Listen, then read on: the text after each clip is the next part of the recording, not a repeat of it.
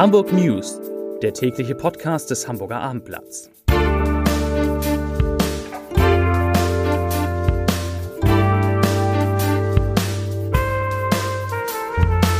Herzlich willkommen zu den Hamburg News, die ab heute versprochen noch klarer, noch strukturierter, noch kompakter werden, werden alles, was man wissen muss vom Hamburger Abendblatt innerhalb weniger Minuten. Das sind die Hamburg News. Mein Name ist Lars Heider und heute, heute geht es um den Corona-Ausbruch in einer Hamburger Bar. Das ist eines unserer Top-Themen. Außerdem, es gibt neue Zahlen zu Wohnungen und Häusern und was die Hamburger dafür bezahlen müssen. Eine Diebstahlserie beschäftigt den Hamburger Westen und eine bekannte Musikschule in Eppendorf ist in Nöten. Zunächst aber, wie gewohnt, die Top 5, die fünf meistgelesenen Texte auf abendblatt.de. Auf Platz 5 Eppendorfer Villen, Amt stoppt drohenden Abriss. Auf Platz 4 vielen Rentnern droht wegen Corona eine Nullrunde. Auf Platz 3 Autofahrer mit Kennzeichenrollo erwischt. Das finde ich irre. Autofahrer mit Kennzeichenrollo erwischt, ja. Gibt's auch. Auf Platz 2 Corona, neue Zahlen zu Infektionen in Hamburg und auf Platz 1 beschlossen. Nur 1000 Fans zum Auftakt im Volksparkstadion. Alles nachzulesen auf www.abendblatt.de. Und das sind die Top-Themen. Corona. In der Bar Katze im Schanzenviertel wurden mehrere Mitarbeiter positiv auf das Coronavirus getestet. Gäste ohne ausreichenden Abstand und Anstand könnten sich angesteckt haben. Und deshalb hat das Gesundheitsamt jetzt begonnen, alle betroffenen Besucher der Bar am Schulterblatt zu kontaktieren. Das könnten bis zu 600 sein, heißt es.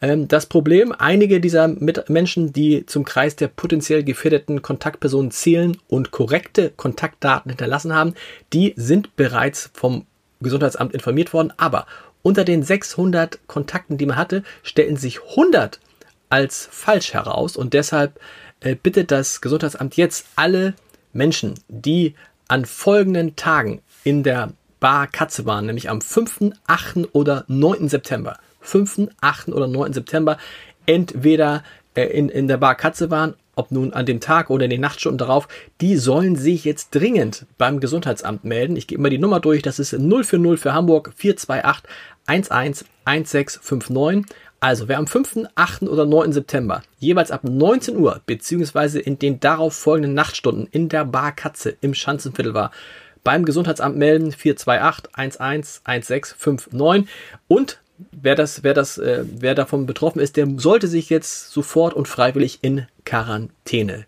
begeben. Die Bar ist geschlossen und die Behörden prüfen jetzt aber, ob es Anhaltspunkte gibt, dass das Hygienekonzept in der Bar nicht so eingehalten wurde, wie es eingehalten werden sollte. Die Corona-Zahlen gibt es jetzt immer und kompakt in diesem Podcast an jedem Tag. Zum Glück sinken heute alle relevanten Zahlen im Vergleich zum Vortag. Etwas zumindest. Es gibt 46 neue Fälle. Der 7-Tage-Wert sinkt von 18,8 auf 17,3 immerhin. Und in den Kliniken Hamburgs müssen mit Covid-19 29 statt wie gestern 31 Patienten behandelt werden. Zur Wirtschaft komme ich jetzt genauer gesagt zu den Immobilienpreisen in Hamburg, denn dazu gibt es zwei wichtige Nachrichten. Die erste, während ein Quadratmeter Bauland in Deutschland im Schnitt nur 189 Euro und 51 Cent kostet und übrigens damit auch so teuer ist wie nie zuvor, müssen in Hamburg 1158 Euro bezahlt werden. Das ist ungefähr das Sechsfache. Im Bundesländervergleich ist die Hansestadt damit hinter Berlin. Da zahlt man 1328 Euro. Das zweitteuerste Pflaster hierzulande. Die Erklärung ganz einfach in beiden Stadtstaaten ist das Angebot gering, die Nachfrage nach wie vor groß. Am Ende der Rangliste stehen übrigens die eher dünn besiedelten ostdeutschen Bundesländer Thüringen mit 49,67 Euro und MacPom mit 56,10 Euro. So, zu diesen Zahlen passt eine weitere Immobilienzahl. Für den Kauf einer Wohnung oder eines Hauses nehmen die Hamburger im Schnitt aktuell einen Kredit in Höhe von 422.000 Euro auf. Das ist doppelt so viel wie vor zehn Jahren. Und auch das Eigenkapital, das man mitbringt, hat sich erhöht, nämlich um 60 Prozent auf 183.000 Euro. Das zu den Immobilien. Die Polizeimeldung des Tages, die spielt im Hamburger Westen, denn da verschwinden immer häufiger Metallskulpturen aus dem öffentlichen Raum. Aktuell wurden an der Straße Fahrenort die 1959 aufgestellte Figurengruppe Zwei Faune der Künstlerin Ursula Querner gestohlen und verschwunden ist auch die Bronzeplastik der Reifenspieler von Henrik Böhlig, die zuletzt vor dem Lurup Center an der Luruper Hauptstraße gestanden hatte. Da fragt man sich, wer klaut sowas? Alle diese Objekte sind Teil des Programms Kunst im öffentlichen Raum. Die sind über, den ganzen, über das ganze Stadtgebiet verteilt und soll natürlich Kunst für jedermann erlebbar machen. Insider vermuten, dass die Plastiken für vergleichsweise wenig Geld an Altmetallhändler verkauft bzw. kurz nach den Diebstählen eingeschmolzen wurden. Dass Kunstliebhaber sich diese privat aufstellen, gilt als eher unwahrscheinlich. Zur Kultur. Zur Kultur. Florian Fuchs Zwergenorchester ist eine der bekanntesten Musikschulen der Stadt. Kinderscharen vom Säuglings bis zum Vorschulalter besuchten und besuchen seine Kurse, meine Jungs auch. Doch seit dem Ende des Lockdowns läuft der Betrieb eben nicht mehr so wie vorher. Wegen der Corona-Zahlen können die Kurse nur mit der Hälfte der Teilnehmerzahlen stattfinden. Und in dieser ohnehin schwierigen Situation erreichte Betreiber Vogt jetzt äh, eine ebenfalls nicht so tolle Nachricht. Ihm wurde nämlich mitgeteilt, dass sein Mietvertrag am Eppendorfer Weg nicht verlängert wird. Und nun sucht der Musikschulmacher sucht neue Räumlichkeiten, denn spätestens im März ist für ihn am Eppendorfer Weg Schluss.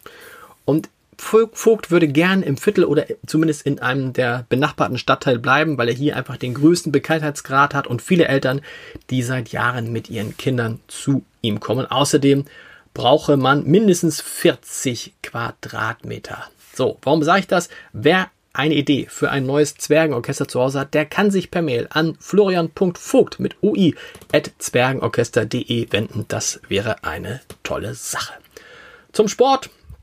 Und da gibt es natürlich Neues vom HSV. Nach dem Ausraster in Dresden muss der HSV-Profi Toni Leistner nämlich allein zurück nach Hamburg fahren, weil ja, Achtung, die Gefahr bestand, dass er sich auf der Tribüne, wo er sich ja mit einem Fan gerangelt hat, mit Corona infiziert hat. Deshalb wurde er von der Mannschaft isoliert. Inzwischen ist das Testergebnis da und das ist negativ wenigstens etwas. Und morgen zum Zweitliga-Auftakt gegen Fortuna Düsseldorf im Volksparkstadion kommen doch erstmal nur 1000 statt. Wie gestern berichtet 4000 Zuschauer. Der HSV hat das nochmal ein bisschen runtergesetzt. Man ist da so ein bisschen vorsichtig. Und es hätten wohl auch nur knapp 5000 Menschen Interesse gehabt. Noch eine Meldung vom Sport.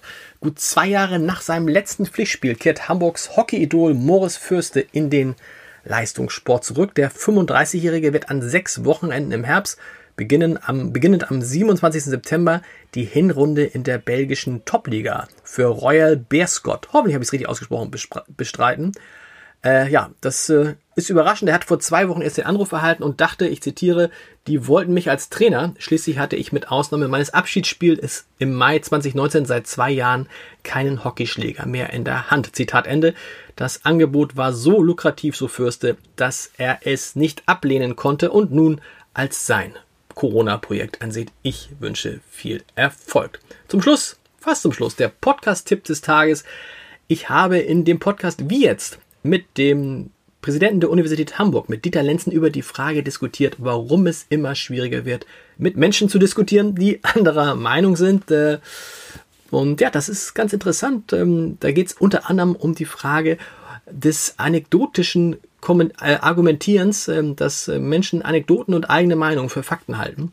Hört doch mal, hören Sie doch mal rein unter www.abendblatt.de slash podcast. Der Leserbrief des Tages, da geht es auch nochmal um Toni Leistner, den HSV-Profi, der nach dem Spiel in Dresden ausgeflippt ist. Und dazu schreibt Matthias Bergest, was dürfen sich sogenannte Fans eigentlich noch erlauben? Sind die Worte wirklich so gefallen? Ist die Reaktion von Toni Leistner nachvollziehbar? Vorbildfunktion hin oder her, auch er ist nur ein Mensch. Zur Erklärung unterbreche ich kurz diesen Leserbrief zur Erklärung. Toni Leistner hat gesagt, er sei von einem Fan beleidigt worden, seine Frau, hochschwangere Frau, sei beleidigt worden. Matthias Berges schreibt weiter, in der Gesellschaft ist ein couragiertes Auftreten, Auftreten gegen rassistische, homophobe oder menschenverachtend beleidigende Äußerungen notwendig. Das sollte natürlich ohne Körpereinsatz erfolgen. Das Ansehen des HSV leidet bestimmt nicht unter der Reaktion von Toni Leistner, schon eher das Ansehen von Dynamo Dresden unter den Äußerungen der Fans. Das war's für heute. Vielen Dank für den Leserbrief, lieber Herr Begist. Wir hören uns morgen wieder. Bis dann. Tschüss.